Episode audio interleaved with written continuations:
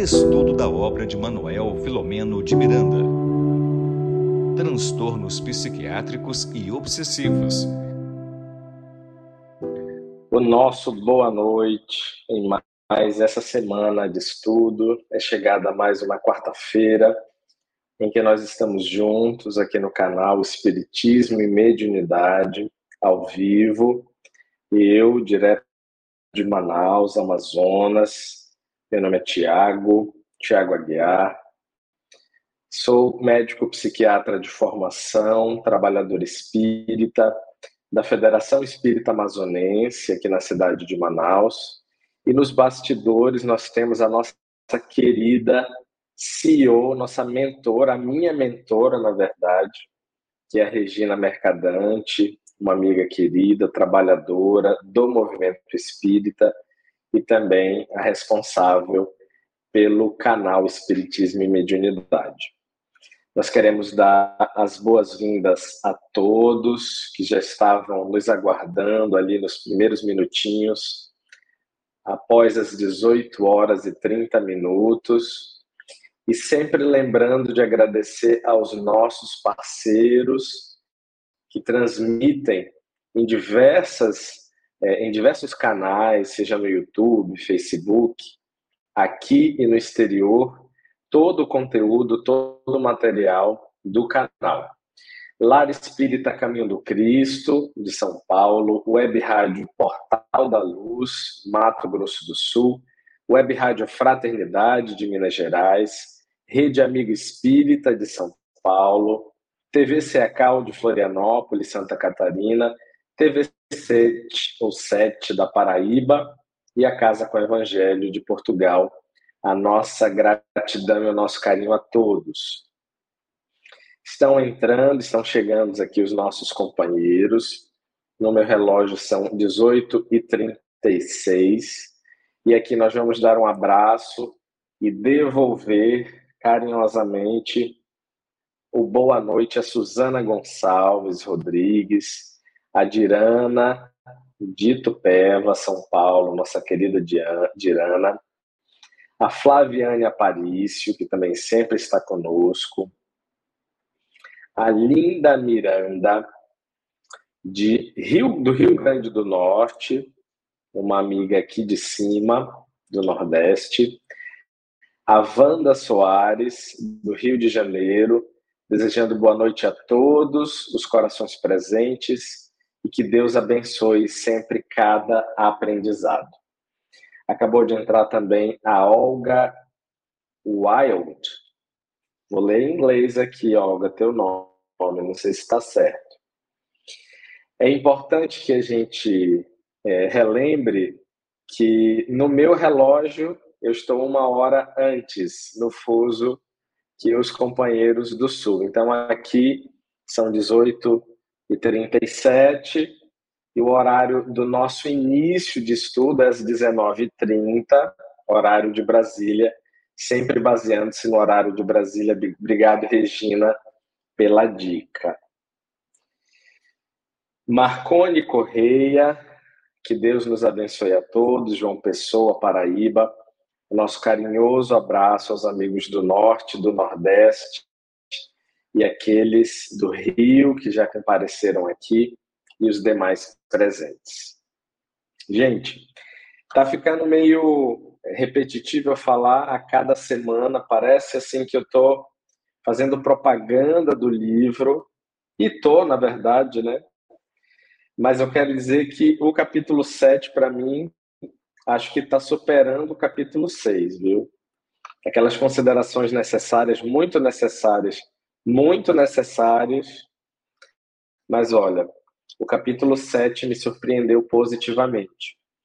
Manuel Filomeno de Miranda falou especificamente sobre determinadas doenças, nos dando ainda mais informações, ainda mais material para que a gente é, construa um, uma lógica, um raciocínio a respeito dessa interseção entre os transtornos psiquiátricos, as doenças mentais e os transtornos obsessivos, né, os mecanismos obsessivos e a instalação dessas doenças que a gente vai dizer aqui, ou chamá-las aqui de espirituais.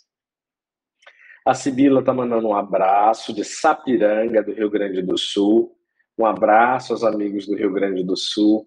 Que bom que nós estamos juntos, unidos, reunindo todo esse Brasil, o Brasil espírita, mas também todos os companheiros das demais religiões que se interessem por saber dos conteúdos espíritas e também espiritualistas, não é? são muito bem-vindos. Hoje, nós vamos adentrar um pouquinho mais a respeito das obsessões. O tema do capítulo 7, o título do capítulo 7, é As Obsessões Sutis e Insidiosas. A Regina sempre mostra o livro, eu vou fazer isso também hoje. Então, aqui, aqui ó, essa é a capa do livro novo. Deixa eu colocar aqui. Aqui assim que fica bom. Essa é a capa da última edição. A primeira edição, a edição anterior a essa, é uma capa bege, sim, mas amarelinha. Essa edição é de 2015 e nós estamos hoje no capítulo 7. E então, nós estamos mais uma vez no ambiente, digamos, espiritual, naturalmente, porque na acepção do termo, é, nós estamos falando de atividades que acontecem no plano espiritual, mas aqui eu me refiro a uma espiritual no sentido de contato com o plano espiritual. Então, nós temos aqui é, atividades socorristas de desobsessão, atividades que para nós encarnados são relacionadas a, a uma estrutura de uma atividade mediúnica, de um trabalho que, que envolve tratamento espiritual, atividade mediúnica, fluidoterapia e desligamento de espíritos normalmente perversos e tenazes no, na ideia de vingança. Quando a gente fala em obsessão, principalmente nessas aqui que a gente está colocando, a gente está diante desse panorama, desse cenário de espíritos muito voltados para a intenção de justiça com as próprias mãos. Tanto é que nós temos a figura dos justiceiros aí, é, que compareceu nos capítulos anteriores, que se apresentou na reunião mediúnica, que foi mais ou menos a abertura dos trabalhos desse grupo, e disse então a que veio, tentando ameaçar ou coagir os companheiros que estavam iniciando esse trabalho após o aceite, a autorização do benfeitor Antônio. E eles, é, o capítulo começa com algumas reflexões muito bonitas que eu gostaria de conversar hoje um pouquinho com vocês. A primeira delas fala assim: é, no terceiro parágrafo e no quarto parágrafo. Aí. É certo que qualquer lugar onde se enuncia o nome de Deus e nele se pensa, logo se transforma em santuário. Porque nesses capítulos anteriores, eles descrevem um espaço que era afeito a esse tipo de trabalho, a de tratamento de desobsessão, tratamentos espirituais, irradiações, passes. Então, neste ambiente, é, ele irradiava uma luz, uma suave luz. Então, naquela sala, naquele espaço, havia um trabalho de benemerência, um trabalho de profunda interação com o divino. E eu acho que é legal dizer isso, reforçar isso, que foi a ideia que a pandemia nos trouxe. A pandemia nos trouxe uma reflexão a respeito de que nós temos vários ambientes que podem se tornar santuários como o texto coloca, como Manuel Filomeno coloca. Que não basta, é, que não é preciso, e aí a gente desconstrói aquela figura de que o templo é esse espaço exterior, ah, concreto, predial, que nele estão ali figu as figuras do divino, do sagrado, do sacro, do puro. Não. Eu acho que a pandemia nos trouxe esse desconforto quando nós saímos dos nossos templos, quando nós não podemos mais frequentar os nossos ambientes religiosos, para uma reflexão e uma construção íntima de que este espaço precisa ser construído dentro da gente. Então, qualquer lugar onde se anuncia o nome de Deus, onde se faça o bem, o que é anunciar o nome de Deus? É fazer o bem. Onde houver a figura do amor, se anuncia o nome de Deus, ainda que não se diga com todas essas letras. Então, este espaço estava inundado de atos de amor, de caridade, de sentimento.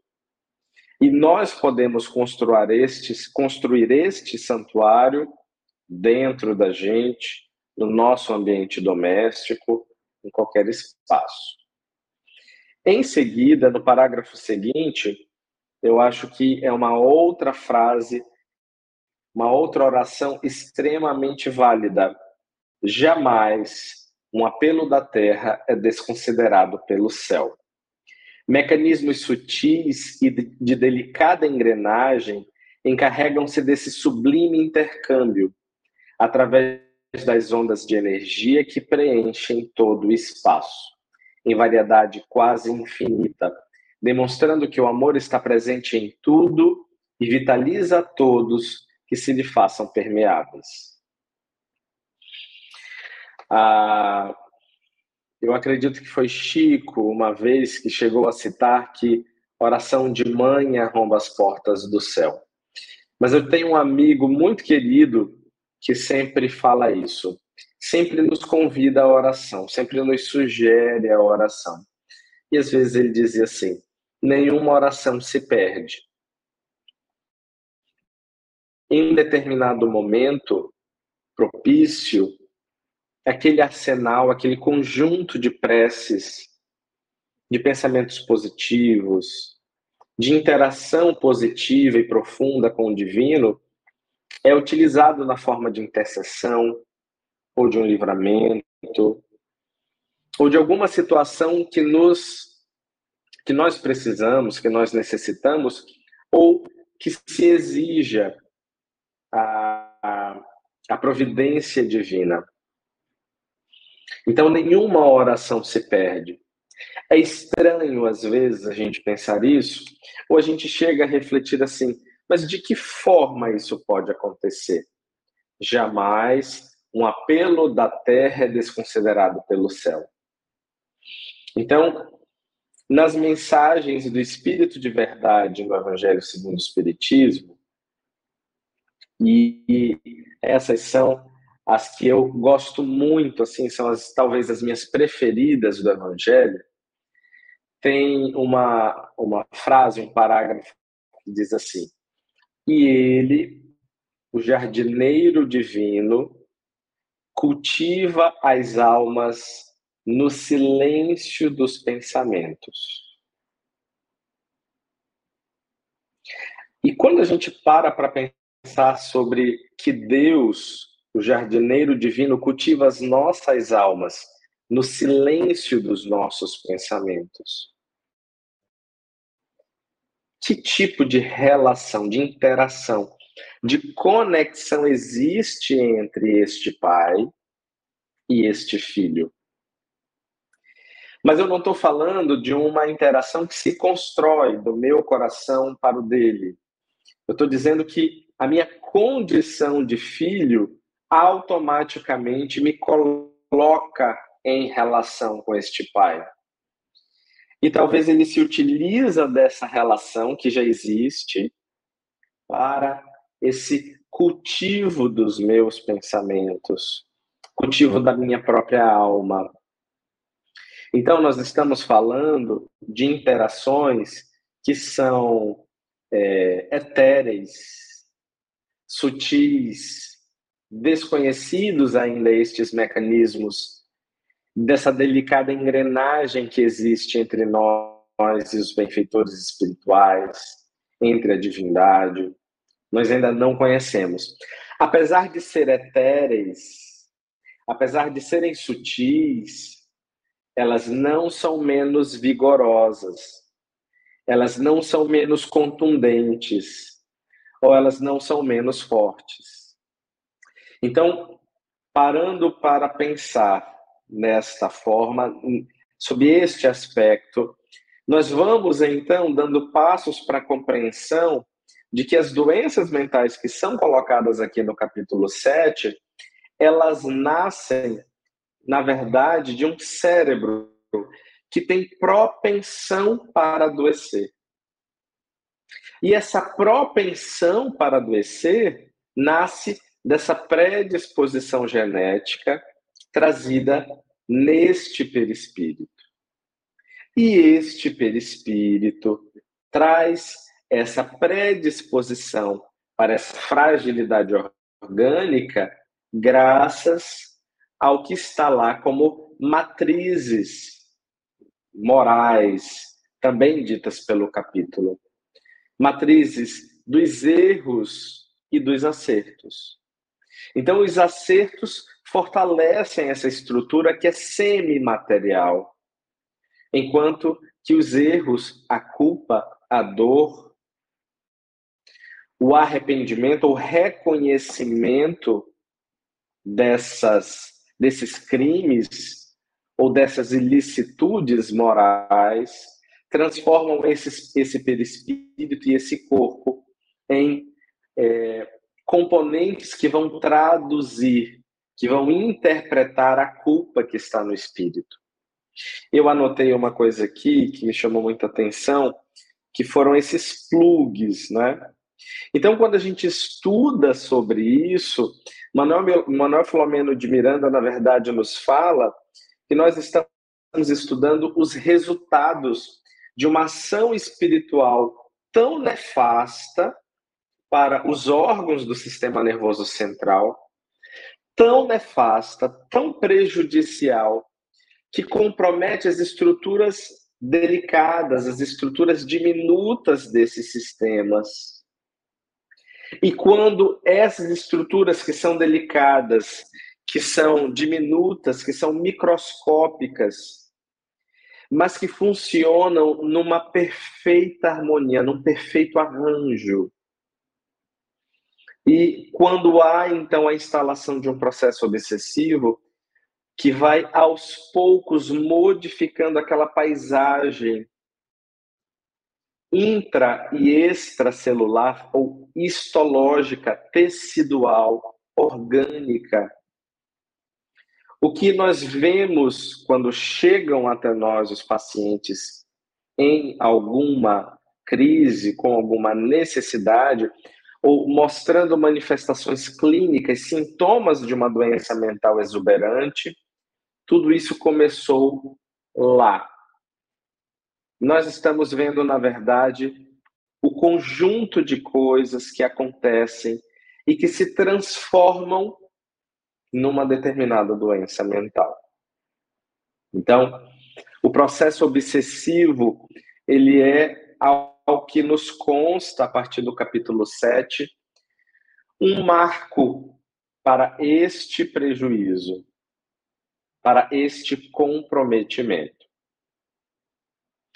Vamos mandar aqui mais um abraço para Lucivalda Soeiro, de Palmas, Tocantins, e também a Maria Angélica Ribeiro, que recebam o nosso boa noite e obrigado por participarem conosco.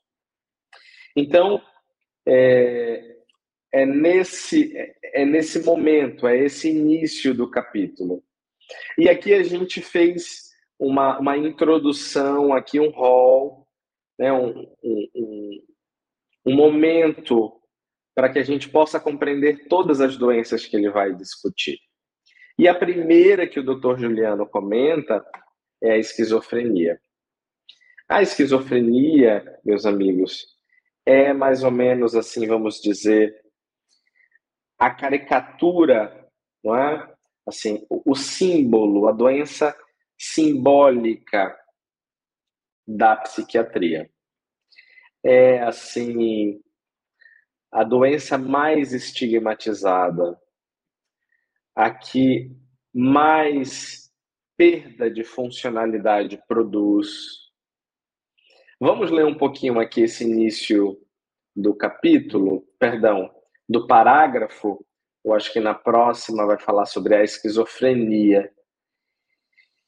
Então, a esquizofrenia, por exemplo, é a fala de Juliano, sempre me despertou um grande interesse. Na minha visão unicista da vida, delegava a genética a quase total responsabilidade pela então enfermidade mental, que também se apresentava como decorrência de doenças letais ou de recuperação difícil do alcoolismo, das drogas, tornando-se-me difícil entender esse mecanismo.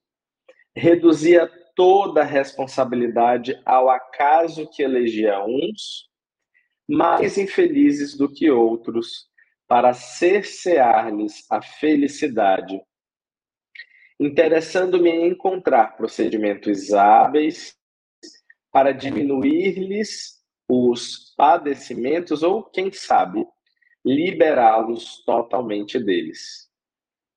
E mais para frente, ele coloca assim: é, a demência precox, ou demência precox, aí mesmo, Regina, nessa mesma página. Isso. Como esquizofrenia, é, vai falar em seguida assim, sobre a preferência dos 15 aos 25 anos. Então, aqui Juliano fala sobre a visão unicista da vida, entendendo que eram somente as causas genéticas as responsáveis.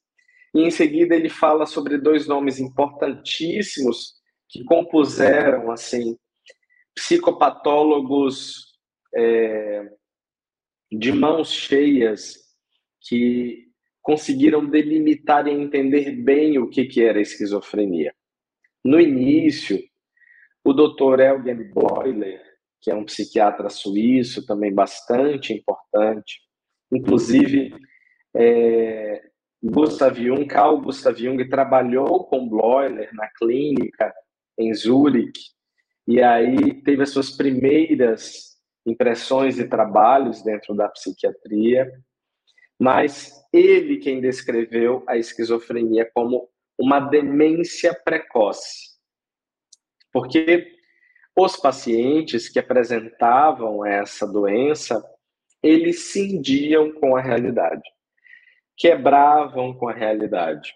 E os homens que são os mais afetados, inclusive é, ser homem, ser do sexo masculino, é um fator de risco, é um fator agravante, né, de mau prognóstico, porque a, a, esquizofrenia ela é pior normalmente no sexo masculino, quase sempre.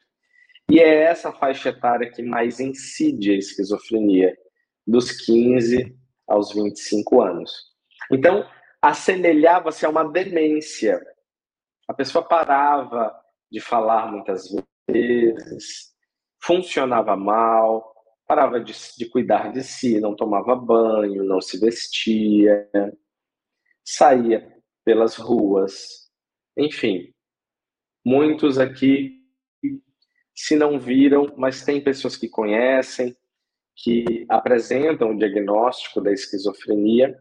Então, ela era entendida como uma demência e precoce por conta da faixa etária, não é? de 15 a 25 anos, não é uma idade para se ter demência, para se ter doença de Alzheimer, para se ter uma demência vascular, uma demência frontotemporal.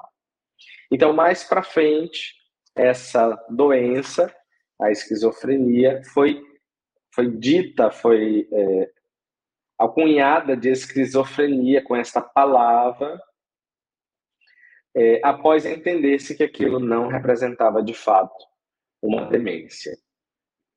E então ele passa a, a, a, a relatar que a justiça, então, das divinas leis, no próximo parágrafo, hoje, com a visão das causas profundas, compreendo a justeza das divinas leis, que alcançam os infratores conforme o estágio moral em que se encontram.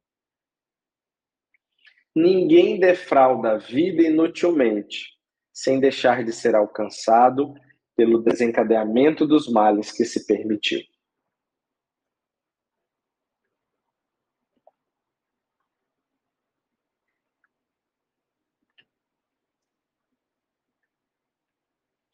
E aí, ele vai dando contribuições a respeito do que a farmacologia também trouxe no próximo parágrafo, e fala que esta doença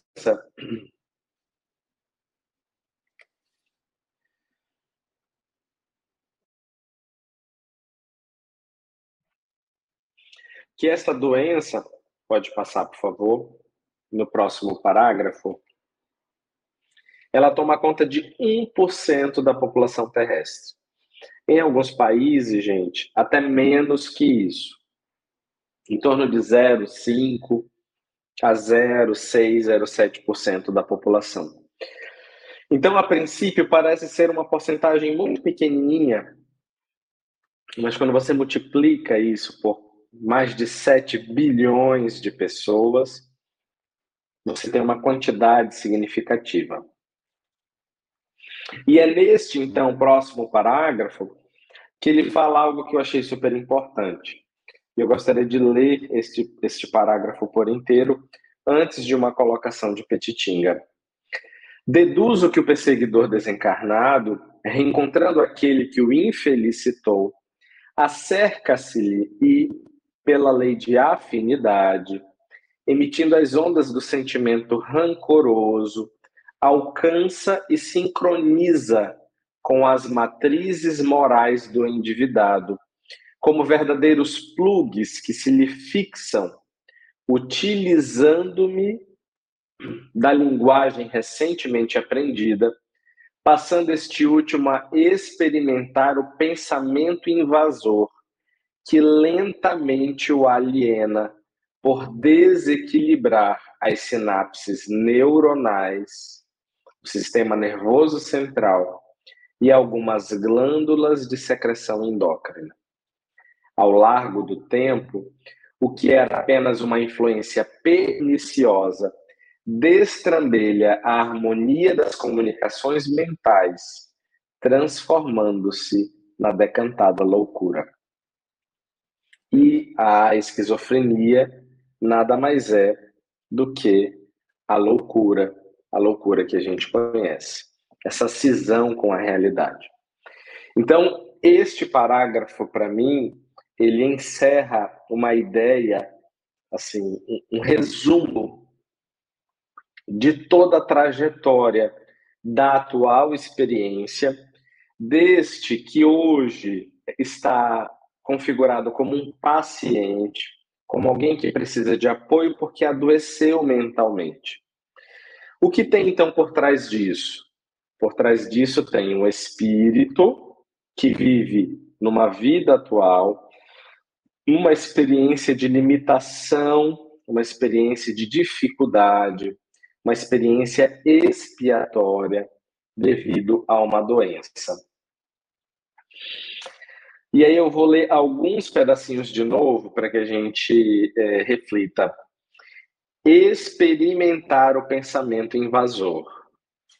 Eu acho que esse é um, é um, é um ponto para a gente sublinhar e ficar pensando depois, refletindo. Primeira coisa, né?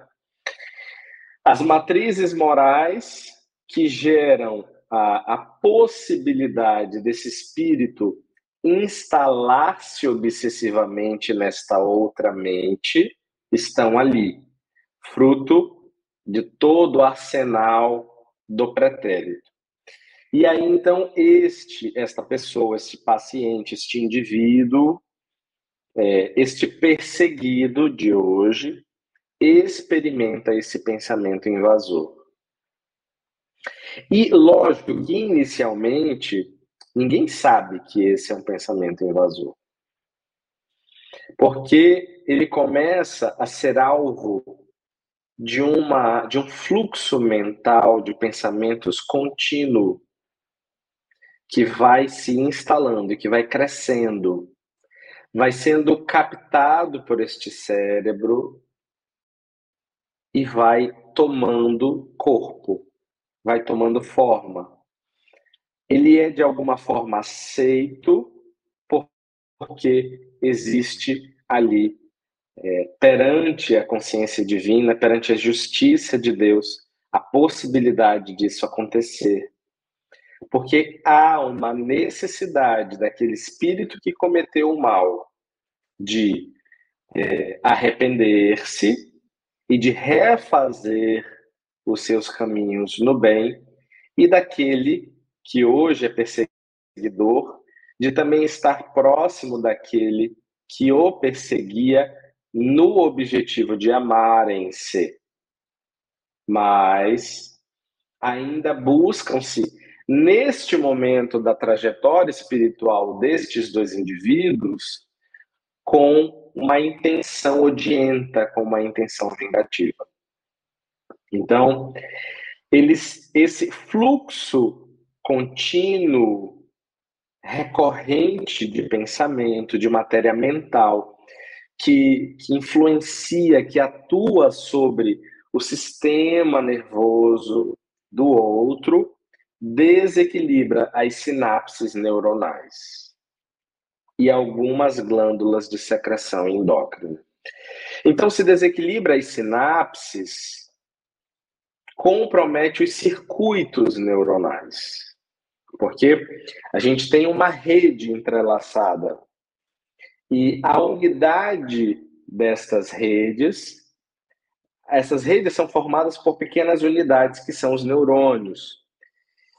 E o que há de mais importante nessa circuitaria neuronal são as comunicações intracelulares, que vão acontecer por impulsos elétricos e por comunicação química. Então, entre eles, entre um neurônio e outro neurônio, eles se ligam pelas sinapses neuronais. E quando esse fluxo de pensamento, lembra o que a gente já conversou, inflama esse cérebro, compromete essa comunicação intercelular, isso vai se transformando em adoecimento. E por que, que a ressonância magnética não descobre isso? Porque é a nível intercelular ou intracelular. É a nível microscópico. O exame não consegue alcançar as alterações que já existem. Então, é como se a gente olhasse de longe e dissesse assim: não, ali está tudo bem, está tudo funcionando bem. E esse olhar de longe é o tanto que a gente consegue enxergar desse cérebro. Mas os benfeitores espirituais, ao se aproximarem com aquelas lentes de aumento, ou com aqueles instrumentos maravilhosos do plano espiritual, que enxergam o que a gente não consegue enxergar aqui, eles observam uma doença em franco progresso, em franca evolução. E aí eles sim conseguem entender melhor o que está acontecendo. O prognóstico, o que, que vai resultar disso? O que, que vai resultar neste cérebro deste acometimento insidioso, perturbador, sutil, mas extremamente maléfico, extremamente corrosivo para aquelas estruturas sutis do, do tecido cerebral. E aí é quando, então, tá, tá claro até aqui, gente? Eu não sei se eu falei alguma coisa que pudesse, de repente, trazer alguma dúvida, mas se vocês tiverem qualquer dúvida, por favor, sintam-se à vontade em fazer perguntas. A gente já está concluindo aqui a primeira parte de hoje e vamos deixar alguns, alguns minutinhos para as perguntas, tá bom? Então, Petitinga vai falar no, no parágrafo seguinte a respeito de que é a reencarnação, esse instrumento da justiça divina e da misericórdia divina que nos possibilita a diluição desses ódios. Então, a, a estrutura divina da justiça e da misericórdia, da misericórdia, eles intentam com que todos os seus filhos se tornem felizes e que amem, porque esse é o único caminho para a felicidade, é amar. E é na reencarnação que a gente vai conseguir dissolver essas dores produzidas em cascata, em cadeia. É na reencarnação que a gente vai conseguir alcançar este amor por todos os indivíduos. É a reencarnação, ao nos tirar a memória do que já aconteceu, que zera a nossa existência, que, que zera a nossa vida como espírito e nos faz ter uma nova oportunidade livre dos cometimentos anteriores. Então, a gente nasce com essas dificuldades, essas limitações, e elas claramente têm relação com o nosso passado, mas nós estamos zerados, estamos recomeçando. Somos é, voltamos a caber num, num corpo infantil, num feto que vai crescendo, que vai recebendo aquele amor maternal e paternal, que vai é, sentindo novas vibrações, saindo, saindo daqueles ambientes nefastos em que caíram após as desencarnações anteriores. E é então que o texto continua prosseguindo, falando sobre um pouco da história do mal de Alzheimer, ou da doença de Alzheimer, que da mesma forma é, assim como a esquizofrenia, um capítulo difícil do adoecimento mental no fim da vida. Então a gente viu que a esquizofrenia ela é, é, acomete cerca de 1% da população, nos homens de 15 a 25 anos, a maior parte dos casos. Nas mulheres, dos 25 aos 35. E agora a demência, um processo degenerativo que ainda também a ciência não conseguiu compreender muita coisa a respeito. Para avançar e tentar driblar os processos genéticos que vão produzir um cérebro que também vai se inflamar, que também vai produzir doença, e estes, todos estes processos degenerativos. Então, a Manuel vai narrando é, um pouco da história do próprio Alois Alzheimer, não é? Um, um cientista, um médico, se eu não me engano, que conseguiu, através de necrópsias dos seus pacientes, pela primeira vez em, em 1906, descrever essa doença. Então, ele, nas necrópsias, retirou pequenos fragmentos cerebrais e descobriu nesses fragmentos as alterações é, patológicas de determinadas proteínas que tinham uma configuração diferente e que ficavam ali no cérebro, não eram, não recebiam o devido direcionamento e aí inflamavam o tecido cerebral, produzindo a demência, atrofiando o cérebro e produzindo todas essas alterações que a gente reconhece que existe na demência. Então, é, ele descobriu os novelos neurofibrilares, que são aqui, como diz, modificações intracelulares que se apresentam no citoplasma dos neurônios complicando então a própria vida do neurônio, da célula neuronal e, consequentemente, produzindo o que a gente chama inicialmente de um declínio cognitivo. É a primeira observação vista nos pacientes que têm demência. Eles começam a funcionar mal. Eles começam a ter pequenos comprometimentos.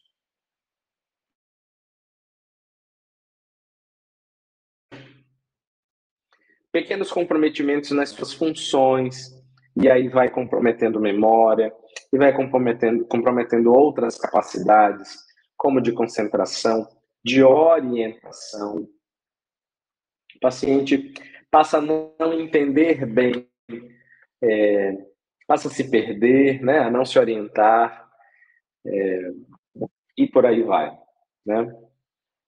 Então, no, no, no texto, ele também coloca que, intrigantemente, é, a busca por determinados é, sequências genéticas que poderiam justificar o aparecimento da doença deixou os cientistas, os pesquisadores é, confusos, porque em determinados grupos familiares essa carga genética ela aparece em determinado cromossomo, em outros grupos aparece em outros cromossomos. Então, a ciência está a todo momento buscando padrões para que a gente possa identificar, tratar e impedir que essas doenças aconteçam. Quando a gente está falando de doença mental, como essas duas que a gente acabou de colocar, eu quero chamar a atenção para vocês de que não existe o que a gente chama de prevenção primária para as doenças mentais. E aí, aqui, na visão espírita e espiritualista, está claro por que isso não existe. Está claro por que isso não é possível acontecer. Porque é de interesse da divindade de que estes enfrentamentos ainda permaneçam vigentes no nosso estado evolutivo. O que, que eu quero dizer como prevenção primária? Nós temos aqui diversos companheiros é, assistindo conosco essa transmissão. Alguns deles, por exemplo, alguns de nós, vamos nos colocar assim, tem pressão alta, tem hipertensão. Outros têm diabetes. Outros têm uma dislipidemia, um colesterol alto, não é? E aí, o que, que a gente precisa fazer, por exemplo, para não ter hipertensão? Para não ter diabetes, para não ter colesterol alto? Ah, a gente precisa fazer atividade física, nós precisamos de uma alimentação saudável, nós precisamos nos abster de fumo, de álcool, nós precisamos diminuir a nossa circunferência abdominal, nós precisamos perder peso ou sair das faixas da obesidade. Então, tudo que nós fazemos, não fazer exame, aqui o Rodrigo está falando, verdade, Rodrigo. A Arumi Cairo dando boa noite para todos, a Margot também colocando, agradeço, Margot, sua pergunta, seus comentários. E a Lucivalda, não sei se eu já falei aqui da Lucivalda, da Jaci, o nosso boa noite também. Então, tudo isso nós já sabemos, a ciência já detectou que precisa ser feito de modo a nós nos afastarmos desse diagnóstico de hipertensão, de diabetes, de colesterol alto. Mas o que nós precisamos fazer, por exemplo, para não ter esquizofrenia? Ou demência de Alzheimer, o que nós não podemos fazer ou devemos fazer para não ter transtorno afetivo bipolar, por exemplo? Essas respostas nós ainda não temos. Então, o que vai nos dizer se eu vou ter demência de Alzheimer no futuro ou não? Eu tenho história familiar para isso? Tenho. tenho história familiar. Mas isso quer dizer que eu terei? Não. Há uma somatória ou um, um envolvimento de diversos fatores que vão concorrer a favor ou contra o aparecimento dessa doença. Então, nós ainda não podemos dizer o que nós devemos fazer ou não para não ter as doenças mentais. Por isso, nós não temos a prevenção primária dessas doenças. Nós simplesmente nos colocamos na condição de melhor observá-las, porque ao aparecerem, tratamento precoce para melhorar a qualidade de vida das pessoas, mas a doença já está instalada, não há mais como voltar atrás. Os tratamentos medicamentosos e não medicamentosos, todos visam diminuir a progressão da doença, mas não a impedem de existir, de se instalar. E nem de chegarmos como a demência de Alzheimer, inevitavelmente a uma demência avançada que vai comprometer as funções do indivíduo. Isso não nos é possível. Então, nós estamos falando deste tipo de doenças. E eu gosto de conversar com vocês sobre isso para que fique claro o que a gente está falando.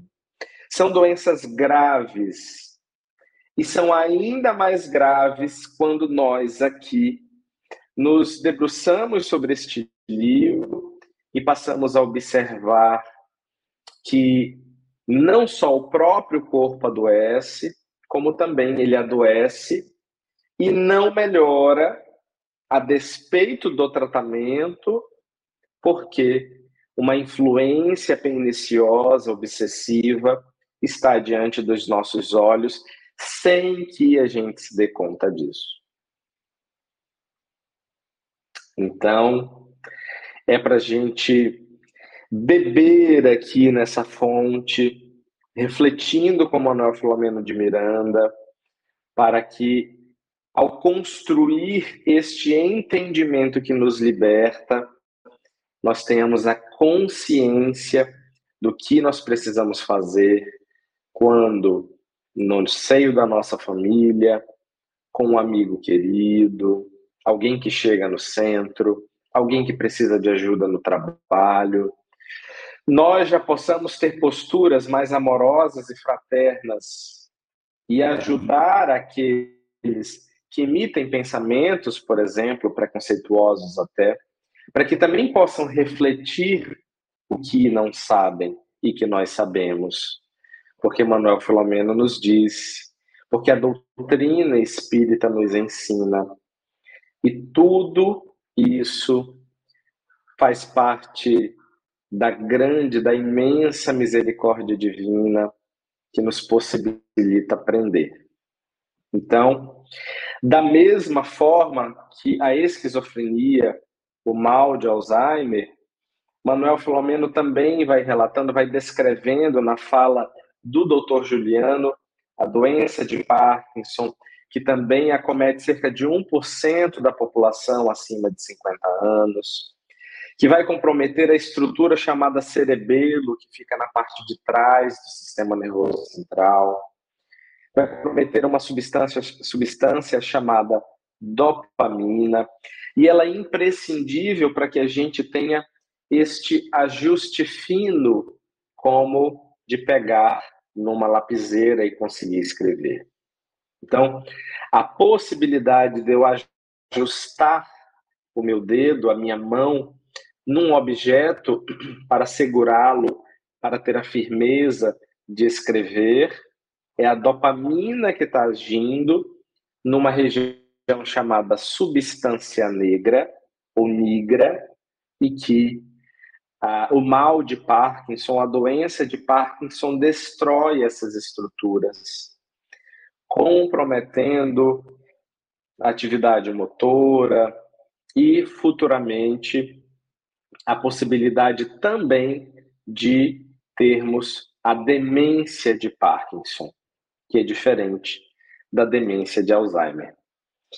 E aqui então, eu já falei tanto, Regina, que eu não sei. Nós vamos parar então aqui na doença de Parkinson, e eu gostaria só de finalizar lendo é, quando Petitinga pergunta assim: como se encaixa aí a vinculação obsessiva? E enquanto a Regina é, procura, é, eu gostaria de relembrá-los que toda fragilidade orgânica predispõe à possibilidade de um acometimento obsessivo, certo? Toda e qualquer fragilidade orgânica, nós já conversamos sobre isso. As doenças clínicas não precisa ser psiquiátrica ou neurológica. Qualquer, a princípio, qualquer fragilidade orgânica possibilita a instalação de uma vinculação obsessiva. E aí a resposta dada a Petiting é a seguinte: algumas vezes, desde o berço, os litigantes permanecem mais ou menos vinculados psiquicamente. Aquele que reencarnou sofre a presença doentia do inimigo que o aflige, levando-o a uma infância atormentada, hiperativa ou molesta. Através dos anos, o sitiante aguarda que ocorra algum fator orgânico que lhe proporcione o desforço. Olha aqui, que nós acabamos de falar. Instalando o seu pensamento nos delicados tecidos mentais, passando a desestabilizar as sinapses e a gerar perturbações. Lentamente tem início os distúrbios em relação à vida vegetativa, a pressão arterial, aos fenômenos respiratórios, facultando a instalação de doenças orgânicas. Então, nós vamos ficar por aqui hoje. É... E acredito que na próxima quarta-feira a gente consiga resumir o restante do capítulo. E aí nós vamos entrar no, no, no caso do Anselmo, não é? Trazido por, pela sua mãe, atentamente cuidado pela sua mãe, um espírito que tem uma história de dependência química por cocaína. E o texto vai narrar as questões espirituais e físicas desse indivíduo que já tentou algumas vezes internação psiquiátrica para se livrar do vício, para diminuir ah, os efeitos deste hábito e infelizmente não conseguiu. Nós vamos aproveitar os nossos minutinhos restantes para responder as perguntas. Eu acho que eu vi uma por aqui ou duas. Vamos chamar a vinheta e a gente segue com as perguntas antes das nossas despedidas. Momento de interação. Perguntas e respostas.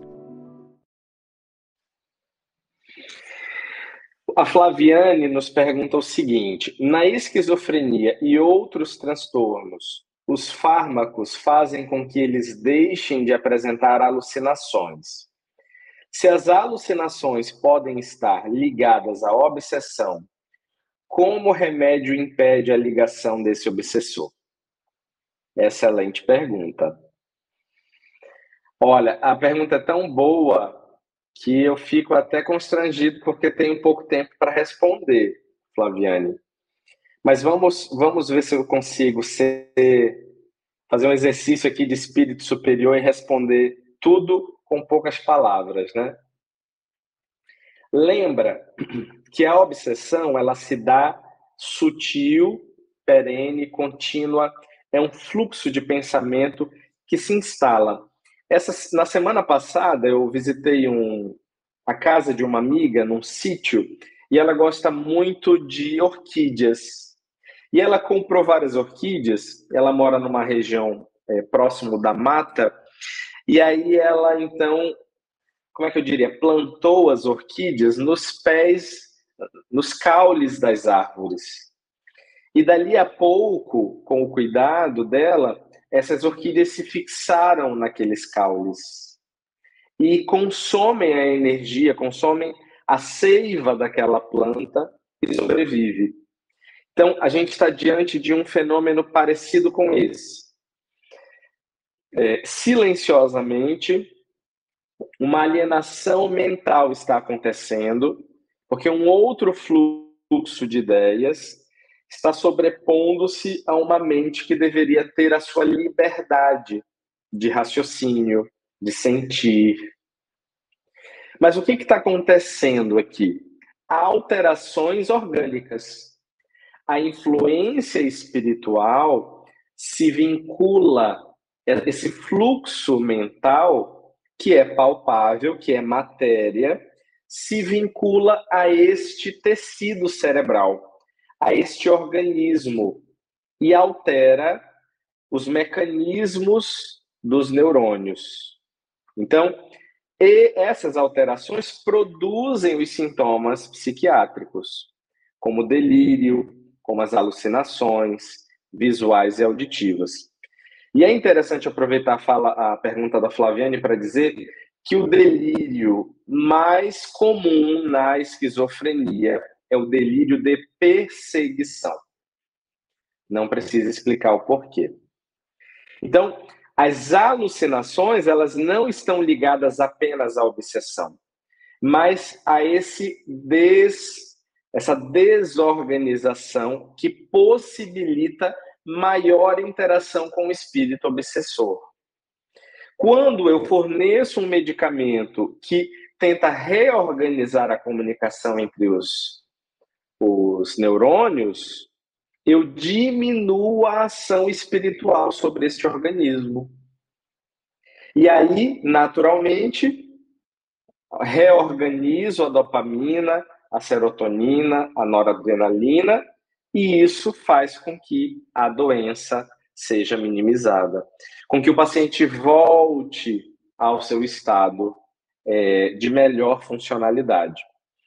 Eu tenho um paciente que há algum tempo eu atendi e vem em acompanhamento até aqui.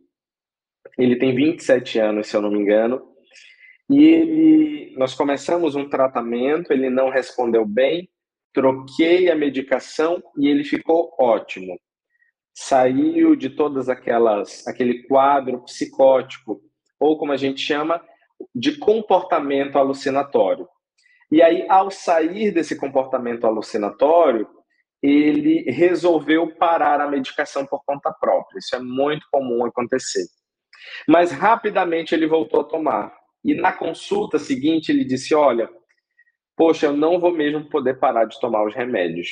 E eu disse: Por quê? Tu já tentou parar? E ele disse: Sim, tentei. Mas quando eu parei, eu comecei a ver as coisas de novo. Eu comecei e aí ele usa uma palavra típica que é misura. Eu comecei a ver misura de novo. Eu comecei a ver coisas ruins de novo. E aí voltei rapidamente a tomar. Lembra que eu falei da ressonância? A gente olha de longe e diz assim: não, está funcionando normal, não tem nada de errado aí. Mas ao olhar de perto, nós vamos ver a cisão, a separação, a fragmentação do indivíduo. Então a gente olha de longe, está juntinho, mas quando a gente olha de perto, a gente consegue perceber aquela fresta que existe entre as partes fragmentadas. Então, o tratamento medicamentoso vai diminuir a ação espiritual também neste cérebro. Viu, Flaviane? Obrigado pela sua pergunta. Já perceberam que eu não tenho capacidade de espírito superior para responder rápido, né? O que vocês me perguntam. A Lucidalva é, nos dá uma boa noite, fala que no, no, no livro Vida, Desafios e Soluções, capítulo O Cérebro Racional e Emocional, quando usamos apenas o racional, ficamos frios e isso pode causar demência. Vou dar uma olhada nesse livro, Lucidalva, para saber mais um pouquinho a respeito do que é dito. É, quando nós usamos o nosso racional, naturalmente as pessoas racionais são mais pragmáticas, não é? É um perfil, é um padrão. Eu não, não sei como isso, ou se isso, por exemplo, pode causar demência. Mas obrigado pela sua contribuição. Vamos ver se no, no próximo eu trago alguma coisa para Lucidalva. A Margot pergunta se eu faço uso desta sabedoria no consultório. Sim, faço.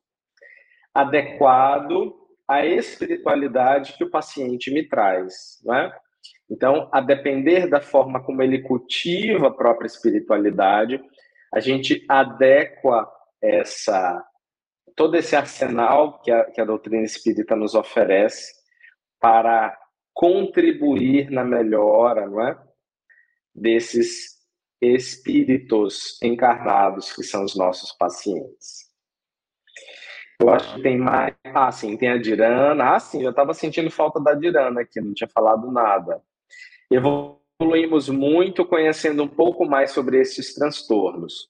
Diferenciar transtornos, obsessão, creio, alivia as dores de nossa alma. Gratidão imensa. É verdade, Dirana. Eu, eu também sinto essa mesma gratidão ao compreender melhor esses temas. Né? Obrigado, obrigado pela participação. O que acontece com o comportamento dos autistas que parecem esquizofrenia?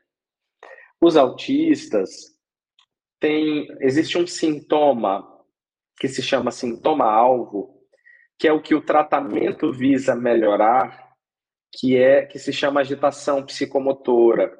Então, os autistas têm muita agitação. Toda essa limitação, toda, todo esse comprometimento produzido pelo autismo produz muita agitação. E o nosso objetivo é minimizar ao máximo isso. Essa agitação, ela se parece com a agitação do paciente que está em surto psicótico, o paciente esquizofrênico. O paciente esquizofrênico, por ter o delírio de perseguição e alucinações visuais e auditivas, ele vive um momento de agitação.